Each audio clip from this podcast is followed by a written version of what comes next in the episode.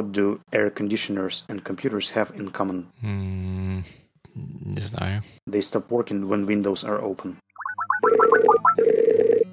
Мы в прошлый раз говорили про распределенные команды, и у нас получилось больше обсуждения концепции за и против, и чуть меньше каких-то реальных вещей, которыми мы занимаемся с тобой.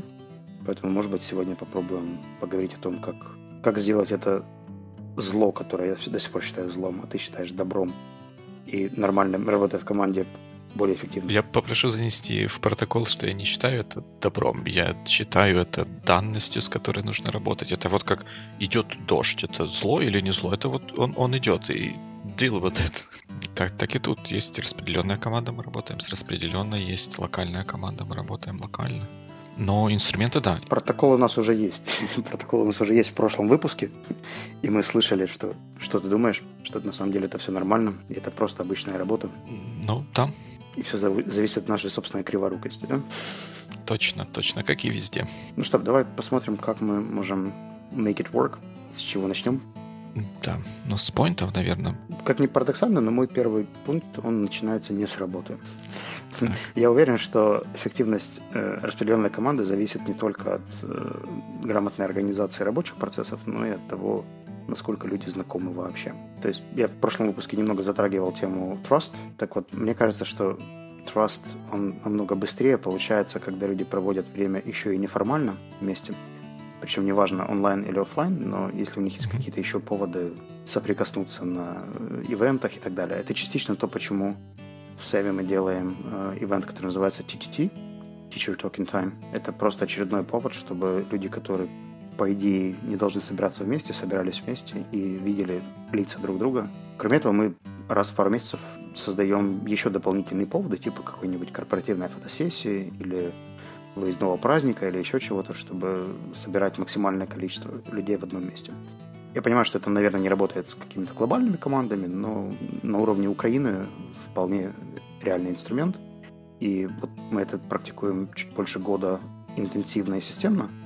И я отмечаю результат, что взаимоотношения между людьми стали налаживаться намного быстрее, потому что теперь это не просто какие-то люди в Slack или Skype, которых мы там когда-то два раза видели на General Meetings раз в год, а это там Артем, Маргарита, Даша, которых я знаю, люблю или просто помню. Это отличный, отличный поинт на самом деле. И получается, что когда мы локально работаем, не удаленно, это само по себе получается, что мы узнаем людей, с которыми работаем, именно как, как людей, а не просто как сотрудников, да, если так можно сказать, которые выполняют какие-то профессиональные обязанности следуют каким-то профессиональным инструкциям. А вот то, о чем ты говоришь, оно позволяет узнать человека как человека, и если там есть какая-то синергия или механика как-то как совпадает, это позволяет создать какие-то дополнительные вот такие вот э, связи и разбить какой-то какой-то лед, чтобы проще и эффективнее друг с другом взаимодействовать. Это отличная, отличная штука. А вот в распределенных командах, наверное, инструментом для того, чтобы это обеспечить, бывает то, что их собирают иногда вместе, если есть такая возможность. А если такой возможности нет или она слишком дорогая и потому слишком редкая, как ты думаешь, как можно было бы это сделать еще? В одной из компаний я видел э, забавную штуку, когда ребята делали совместные пиццепати по пятницам с э, видеобридж. То есть они ставили Мгм. большие проекторы экрана на целую стену и мерджили два офиса вместе на всякие игрища. Некоторые даже играли в э, шарады или что- что-нибудь такое, что может затрагивать два офиса с двух сторон. Э, я не совсем приветствую competitive штуки, но это было неформальное времяпровождение, где они могли посмеяться, пошутить и увидеть каких-то живых людей, которых обычно они не видят. Мне, мне кажется, что здесь еще такую дополнительную роль может сыграть такой вот чуть большее раскрытие или рассказывание членов команды о себе, о своих каких-то интересах или каких-то увлечениях, чтобы не обязательно э, вот эти вот связи формировались на уровне вот всей, всей, всей команды, как, как шарада или вот такие вот видео бриджи, а если есть в команде два человека, которые увлекаются фотографией и находятся в разных концах мира, то это тоже может помочь им сформировать какую-то дополнительную вот такую вот связь, что они будут иметь общий интерес какой-то, помимо того, что, что делают команды. И вот тут какой-то вот такой вот рассказ о том, что вот я еще занимаюсь тем, вышиваю крестиком, или увлекаюсь фотографией, подводным плаванием или чем-то там. Еще это тоже может быть полезно. Знаешь, я думаю, я бы копнул в это глубже, когда это станет для меня более актуальным, потому что сейчас все равно все хобби, они более ощутимы и осязаемые. И когда работаешь в рамках одной страны, пусть даже не маленькой, как Украина, то все равно есть всегда возможность приехать и во Львов, и в Киев, и в Днепр хотя бы раз в месяц на какое-то мероприятие или ивент. И оно угу. окупается намного больше, чем если бы я с кем-нибудь там созванивался, переписывался или делал что-нибудь онлайн. А вот когда такой возможности не будет, я явно начну искать дополнительные инструменты, как это можно еще сделать. Я уверен, что не существует, но просто в них пока не возникало такой необходимости, поэтому, наверное, пока мне нечего сказать здесь. Ну вот тут я бы это общими словами сказал бы, что давать людям возможность узнать друг друга еще и как именно как, как людей, а не просто как тестировщика, девелопера mm-hmm. и, и так далее. Оно может дать эффект, а может и не дать эффект, но иногда может даже негативный эффект дать. Ну, как, как, как и везде, если кто-то очень любит кошек, а кто-то любит собак, они могут не сойтись, независимо от того, они в удаленной или не в удаленной команде. На прошлом трипеме была история у Ивана Фортуны. Он рассказывал, кстати, отличная фамилия у Ивана. Он рассказывал о том, что однажды у него был заказчик, который позвонил ему в какой-то там сложный для себя момент, и они сидели и в скайпе пили пиво, что-то обсуждали, а потом в конце часового скайп-кола за пять минут поставили там нужные поинты, точки, э, проговорили дела и э, разошлись довольные, а потом это стало небольшой традицией, и там, с какой-то регулярностью они собирались и общались просто о каких-то жизненных моментах. Потом его даже на свадьбу приглашали. Не знаю, нужно ли стараться или стремиться к тому, чтобы зайти так далеко, но идея, мне кажется, хорошая, правильная. А ты далеко про алкоголизм или про свадьбы? Um, both. Мой пункт, он более прагматичный, наверное. И я и считаю, что он применим как к обычным командам, но он, наверное, в большей степени применим еще и к распределенным. Это э, то, что я называю словами be visible. В практическом смысле это выражается в том, что в течение каждого дня нужно стараться сделать результаты своей работы заметными для окружающих. Нельзя сидеть в темной комнате все время и там что-то делать, даже если ты там сворачиваешь горы, но об этом никто не знает, это плохо. Нужно, э, чтобы команда или остальные люди чувствовали, что, во-первых, ты есть, и что с тобой что-то происходит, что ты куда-то движешься. И для того, чтобы стать видимым, можно использовать разные инструменты в зависимости от того, чем вы занимаетесь. Если кто-то работает, например, над какой-то спецификацией или еще над чем-то, то очень здорово в конце дня, если есть какой-то общий чат или общее какое-то место для коммуникации, послать там, сообщение, вот у меня есть новый драфт того, над чем я работаю, если там добавилось что-то то-то такое, если у вас там есть мысли, комментарии, или вы хотите на это посмотреть, вот это можно посмотреть здесь. И это делается не для того, чтобы обязательно кто-то туда посмотрел, а для того, чтобы все знали, что вот такая вот штука есть, и может быть кто-то один из десяти зайдет, посмотрит, а может быть один из двадцати потом еще какие-то слова скажет. Девелоперам в этом смысле может быть немножко проще. Главное в конце дня чего-нибудь, какой-нибудь результат своей работы закоммитить. И в большинстве распределенных команд уже настроены какие-то инструменты, которые будут нотифицировать о том, что где-то что-то произошло, и это будет более-менее автоматически видно. Но не помешает и для остальных недевелоперских членов команды тоже, может быть, в общий чатик продуплировать, что вот есть какой-то результат, который дает инкремент к тому, что, что было раньше. Ну, в общем, не уходить в тень и стараться быть видимым для, для других. Ты знаешь, это звучит достаточно reasonable, но у меня возникает вопрос по ходу, пока я тебя слушал. Насколько девелоперы принимают это правило и им следуют, поскольку, исходя из того, что я часто вижу, они visible очень сложно становится даже в реальной команде, когда они сидят в одной комнате. Бывает дни, когда они просто просидят целый день ни с кем не поговорив а тут ты говоришь be visible где-то. То есть это, в принципе, какая-то дополнительная инициативность, да, которую ты прописываешь какими-то инструкциями или объясняешь, или как ты пропагандируешь это? Ну, да, скорее это звучит как вот у нас такие правила, правила работы, что мы угу. ожидаем, что ты хотя бы раз в день интерактируешь. Нету такого, конечно, слова. Как-то взаимодействуешь. Взаимодействуешь. С остальной командой. И лучше всего и как-то органичнее всего это выглядит как рассказ о каких-то своих маленьких результатах работы. Может быть, у нас есть какой-то стендап-митинг в начале дня, но там такой он немножко дежурным может, может стать. Все там сказали, ну, я продолжаю работать над этим. Окей, ну, но как- как-то еще показать, что вот, вот я есть, вот от меня есть какая-то польза, от меня есть какие-то результаты.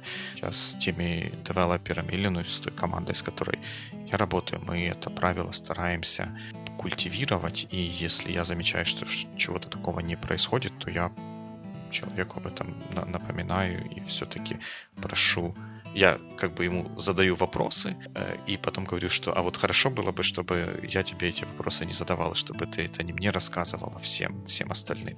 Всего там пару mm-hmm. предложений, пару фраз, может быть, достаточно. Здорово. Здесь вопрос, конечно, как это переживается и насколько люди принимают такие правила, но это практика очень интересная. Мы, кстати, что-то подобное пытались сделать, но не только путем каких-то мессенджеров или чатов или еще или каких-то других коммуникационных вопросов, а тем, что задействовали максимальное количество collaborative tools, что-то типа Google Доков mm-hmm. или MindMap, которые могут редактировать сразу много людей. И многие вещи, которые мы готовим или публикуем, или разрабатываем, мы даем на ревью большому количеству людей, и они там могут каждый своим цветом или еще чем-то отписать свой комментарий. Это, как правило, оказывается не очень эффективно с точки зрения коммуникации. Все равно мы научились выделять явного owner, который все равно примет финальное решение и отфильтрует комментарии, но сама вовлеченность людей, то, что они там увидели, например, новый вариант логотипа для проекта, и каждый написал, что он думает по этому поводу, их всех поблагодарили, задали уточняющие вопросы какие-то не самые развернутые комментарии. И у всех есть ощущение, что они вложились, например, в создание нового логотипа, хотя, в принципе, с этим проектом mm-hmm. они, наверное, не соприкасаются пока что. Мне кажется, что вот, вот эта вот идея, вернее, один из главных, главных источников такой вот идеи, э, чтобы как, как-то говорить о своих результатах, это то, что если мы работаем в одном офисе, то появление человека в офисе как бы неявно намекает на то, что есть шанс, что он что-то делал. А когда человека самого не видно, то как бы непонятно, есть шанс, что он что-то делал или, или нет шанса, что он это делал. Если он явно скажет, что я вот это делал, вот, вот я тут есть, это помогает избавиться от вот этих лишних сомнений. Супер. Тогда, наверное, попробую сделать второй поинт свой, да? Он, наверное, не только касается распределенных команд, но мне кажется, что для них он особенно важен и полезен. Этому меня однажды научила Валерия Козлова. Она рассказывала, что нужно максимально быстро и часто возвращать инициативу или возвращать мячик. Э, например, если мне дали какое-то поручение, задание или на мне лежит какое-то, какая-то задача, я понимаю, что она еще в течение долгого времени будет не закончена, то есть, например, я готовлю какую-то презентацию или офер, то я могу отдать инициативу э, в плане, например, написать план и попросить людей их прокомментировать. То есть сделать какой-нибудь, как называется, декомпозированный, да? То есть декомпозировать эту задачу на несколько и на каждом этапе инициативу показывать, не просто новостями сообщать, что там, ребята, я сделал вот это, а просить их какой-то вопрос, какое-то мнение, то есть, условно говоря, передавать мячик, если ты видел когда-нибудь эти тренинговые или англоязычные программы, когда передавая мячик, ты передаешь инициативу разговора. Так и здесь. Я стараюсь сложную большую задачу разбить на несколько маленьких пунктов и вовлечь в это тех людей, которые потенциально могли бы мне помочь. Плюс это дает мне чуть больше энергии. Когда надо мной висит большая задача, и я понимаю, что мне нужно ее сделать там, в течение недели, то команда волнуется, потому что не видит результата до пятницы и не видит процесса или прогресса. Но даже если я публиковал бы какие-то новости, они не могут на них влиять. А если я не просто публикую новость, но еще и даю возможность как-то взаимодействовать, то это тоже повышает э, вот это вот ощущение присутствия, ощущение влияния на процесс. Но мне кажется, что здесь есть опасность. Вот я перекладывая это к себе и вспоминая у себя какие-то ситуации с такими долго играющими либо задачами, либо проектами, либо активностями, я вспоминаю, что я себя не раз ловил на мысли о том, что хотя психологически кажется, что да, ты ну, написал какое-то письмо с каким-то вопросом, и ты используешь это как индульгенцию для себя, чтобы дальше ничего не делать, а сидеть вот как ждун и ждать ответа, чтобы к тебе вот та инициатива или тот мячик, о котором ты говоришь, вернулся, и только потом продолжить работу. И вот в таких случаях, мне кажется, что это контрпродуктивное поведение, вот по, по крайней мере для меня, и я, как, когда начинаю видеть, что я в какую-то подобную ситуацию попадаю, я стараюсь сразу найти себе вот как бы следующий шаг, который не привязан к ответу на вот этот вот вопрос, чтобы mm-hmm. продолжить работу, а не складывать руки и дожидаться инициативы. Смотри, это скорее вопрос э, командной продуктивности, а не личной, да, поэтому здесь я говорил не о том, как себя мотивировать, или там, как, как это мне поможет или не поможет, а о том, как это помогает взаимодействовать команде, давать какой-то результат по сложным задачам. А если прокомментировать вот тот риск, да, о котором ты говоришь, естественно, он существует, и именно поэтому я проговаривал вначале, что это касается больших комплексных задач, которые объемные. Более того, когда я чувствую, что я уперся в какой-то э, point, где я не могу дальше двинуться. То есть мне нужно... Я могу, конечно, сидеть и думать его очень долго, но от этого легче не станет никому, потому что команда не будет знать, что происходит.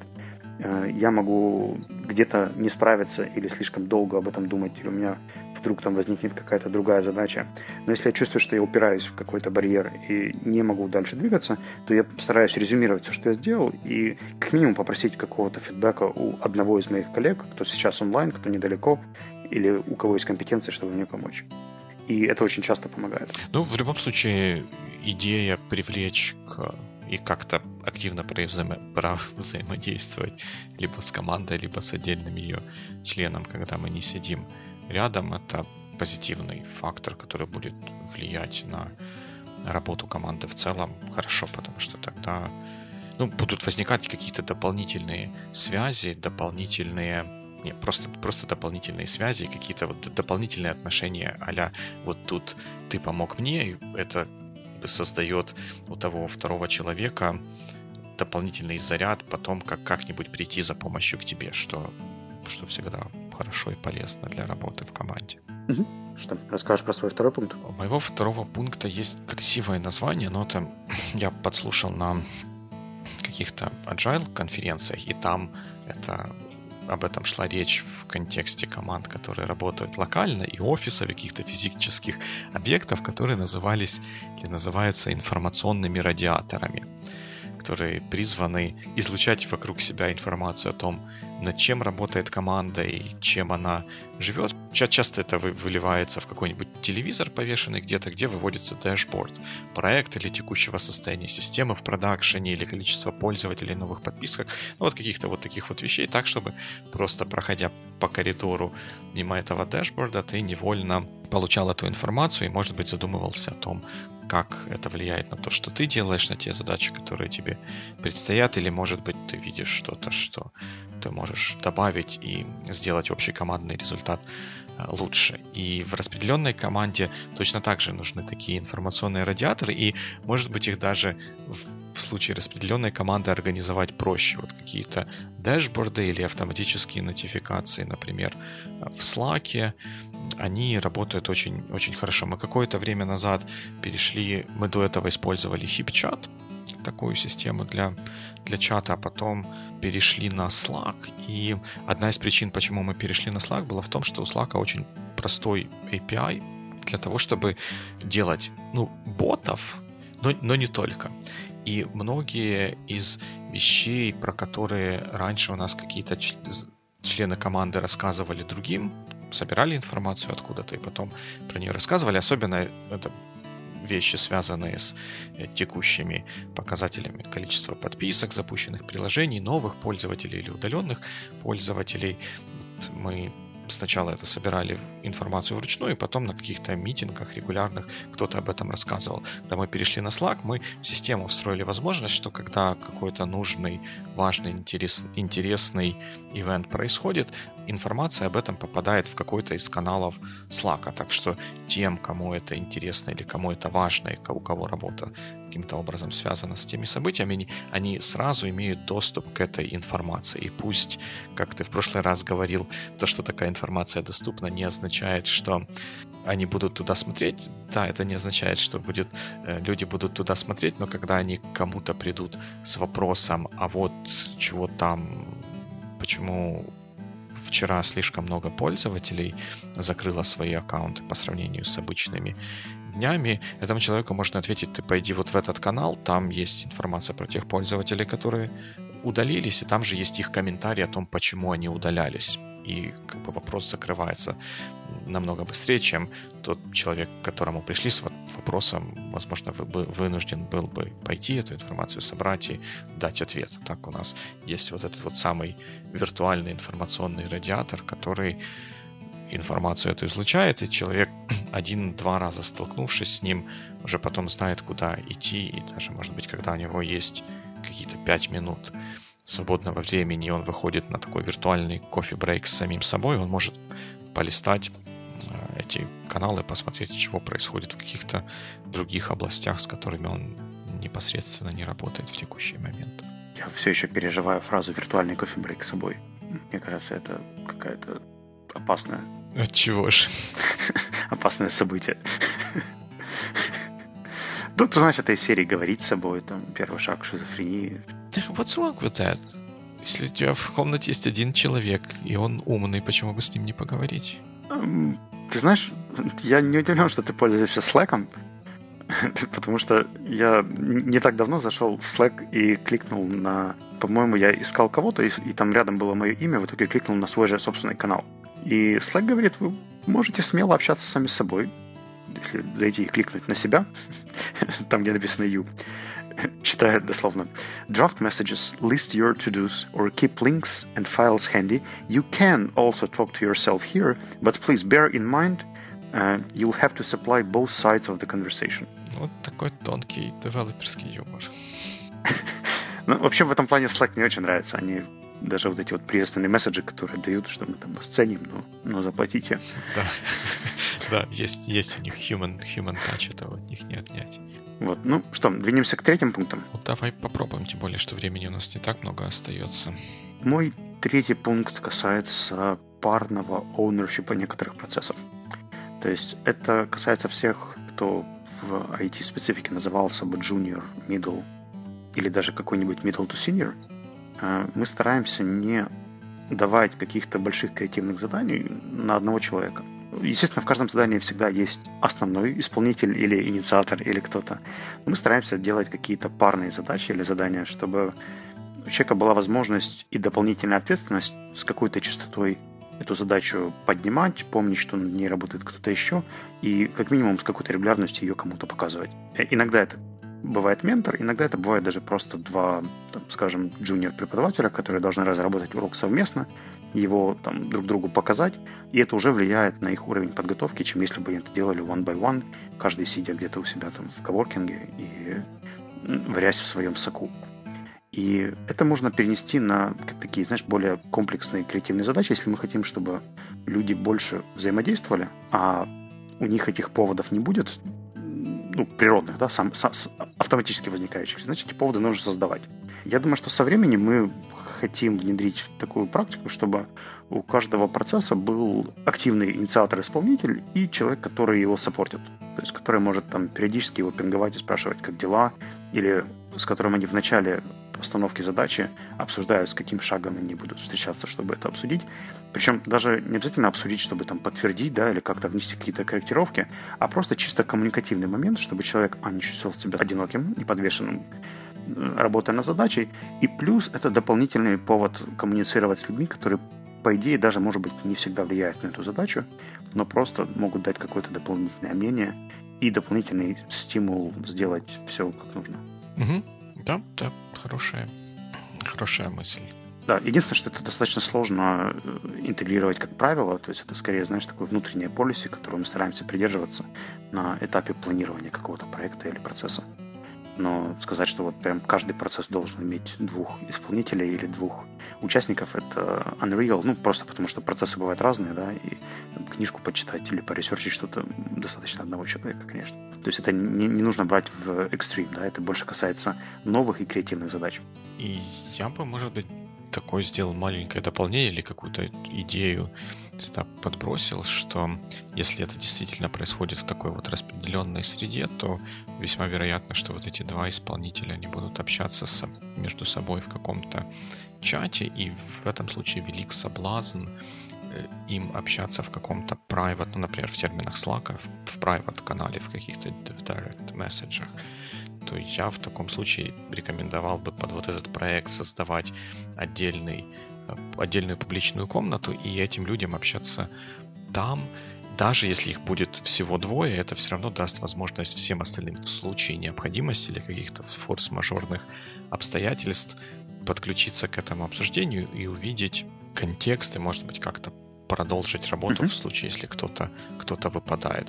И вот Slack в этом смысле тоже э, молодцы. Они если включить такую функцию, они раз в какой-то период присылают статистику использования Slack, и там показывают процентное соотношение direct messages и messages mm-hmm. в публичных, в публичных каналах. Вот я э, стараюсь следить, ну, там, где это имеет смысл, и оправданно следить за тем, чтобы количество месседжей в публичных каналах было больше, чем direct месседжей. Окей, okay, не, на самом деле это абсолютно fair замечание, потому что очень часто сталкивались с, такой, с таким вопросом или проблемой, когда нужно было шарить информацию, а она была в директе, и не совсем корректно копировать оттуда сообщения, поэтому приходилось готовить какие-то summary или фоллоуапы или что-то что-то переделывать. А это, наверное, решил бы. Спасибо, это крутая мысль. Ну и, наверное, мой третий совет такой больше тоже, опять же, прямолинейный, менее, менее философский, поскольку в распределенных командах для общения часто используются не часто, может, наверное, всегда какие-то онлайн-инструменты типа чата, имейлов или еще чего-то, которые с распространением смартфонов делают нас фактически всегда подключенным к этим к этим инструментам, на мой взгляд, очень полезно установить, что вот у нас есть какое-то время, когда мы активно работаем и явно находимся в онлайне для каких-то рабочих вопросов, и установить время, в которое мы находимся в офлайне, и там возможность вернее, от, ответ какой-то такой вот более-менее быстрый, он Э, зависит от желания того, кто, кто должен ответить. Или ждем до какого-то утра. Ну, чтобы вот тем, тем людям, которые э, работают отдельно и сидят в этом вот самом слаке, чтобы у них не создавалось ощущение такого постоянного на них давления, что к ним что-то в любой момент может прийти, и вот обязательно нужно будет, будет отвечать. То есть проговорить какие-то... Вот у нас есть on time и есть off time, но при этом, опять же, для полностью распределенной команды также имеет смысл установить какой-то красный код или еще что-то, когда действительно какое-то случается emergency, и когда нужно отвечать независимо от того, это on time или off time. Это вот яв, явно проговоренные такие механизмы, на мой взгляд, тоже помогают убрать какие-то ненужные tensions в процессе вот такого удаленного взаимодействия. А вот здесь уточнение. Ты говорил про то, что это стоит фиксировать время, а потом несколько раз использовал термин «проговорить». А как это зафиксировать так? Ну, где ты это пишешь или показываешь, или в чем это выражается? Потому что ты же не можешь каждому участнику команды проговаривать о том, когда ты онлайн, а когда офлайн. Это явно должно быть где-то изображено. Ну, для этого можно тоже использовать какие-то стандартные инструменты, например, в том же Slack или в Skype или в каких-то других местах можно установ... ну, устанавливать, как минимум устанавливать статусы.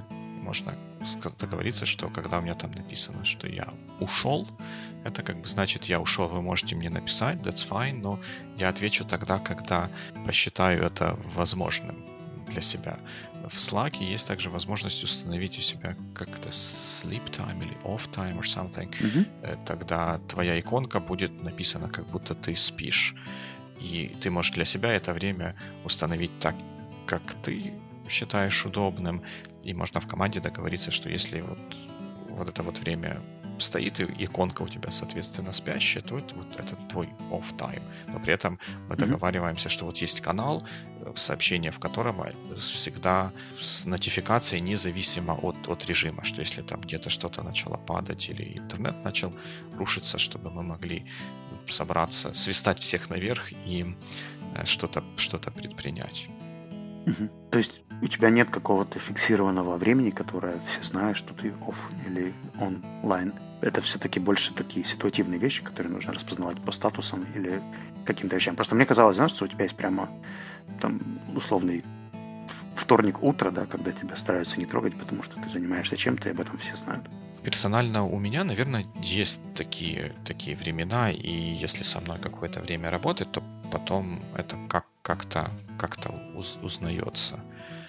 Оно, если говорить так в более широком контексте, применительно к э, разным людям, то мне кажется, что вот это то, что заслуживает внимания в первую очередь, вот такой off-time когда-то вечером, да, когда э, нужно уделить время семье, каким-то хобби или еще каким-то таким другим делам. Но по мере того, как команда работает вместе, там могут появляться какие-то другие дополнительные моменты по организации времени доступности и недоступности. И в моем опыте всегда имеет смысл это ну, проговорить, наверное, какое-то такое вот не, не, не совсем корректное слово я здесь использую, но я его здесь использую в смысле сделать явным, что вот я говорю, что вот в утро вторника или вот во вторник от всех до сих, даже если вы меня очень будете хотеть найти, вы меня не найдете. Вот у меня есть мысль по этому поводу, она может быть не очень симпатичная, но, есть. Заключается в том, что у нас не у всей команды No Management есть э, отдельный календарик, который, может быть, не всегда совпадает с их личным календарем, но это Google Calendar, который у нас расшарен, в смысле у каждого свой, но расшарен между менеджментом. Я могу кликнуть на любого человека, посмотреть на его таймслоты, примерно представить, где у него занятия, когда мне лучше ему не писать или не звонить, и моменты, когда он может себе просто отметить там busy или off, или out of service, в общем, ваш абонент вне зоны доступа, и я понимаю, что это то время, когда лучше его не пинговать, не торопить и не трогать. Ну и плюс, естественно, мы проговаривали в самом-самом начале еще базовой коммуникации, что есть, конечно, срочные там, инструменты типа телефона, да, которые mm-hmm. можно использовать там, в emergency ситуациях, но при этом мы стараемся их не юзать, например, после 8 вечера, либо до 9 утра, только, только по предварительной какой-то договоренности или ну или, возможно, в случае какой-то настоящей emergency. Ну, это, это должно быть что-то очень-очень серьезное. Не просто срочное задание, а правда то, что требует максимальной вовлеченности. Ну, пока я таких, если честно, ситуаций не видел. Это хорошо. Ну что, мы, получается, проговорили вроде как все пункты, которые у нас были. Мы так и не затронули тему работы из дому. Наверное, имеет смысл в следующий раз к этому вернуться. Под... Да, мы посмотрим на фидбэк, да, может быть, вы добавите какие-то еще мысли к тому, что мы сказали по поводу распределенных команд. И если интересно и актуально, то дайте нам знать, что вы думаете о работе из дома, а мы добавим. Да, или с какими проблемами вы, может, сталкивались. Вот я как человек, который последнее значительное время работает из дому, могу, могу рассказать о каких-то своих взглядах на организацию такого времяпрепровождения. Здорово, тогда всем до встречи онлайн, или, как говорит Дима Маленко, офлайн. Ну да. And until that time вы можете найти нас на сайте Sonar One, оставить там свои комментарии. Можете найти нас в Фейсбуке и тоже там оставить комментарий, задать вопрос, или вы можете написать кому-то из нас, чтобы мы вас присоединили к чатику, где мы обсуждаем вот эти вот вопросы, некоторые, может быть, даже забегая вперед перед выпусками. Ну, или если вы не готовы участвовать в чатике, то у вас всегда есть возможность подписаться на рассылку о подкастах Sonar One прямо на сайте в графе «Подписаться» или «Рассылка». Называется «Рассылка», точно. До новых встреч в эфире. Да, на этом все. До новых встреч.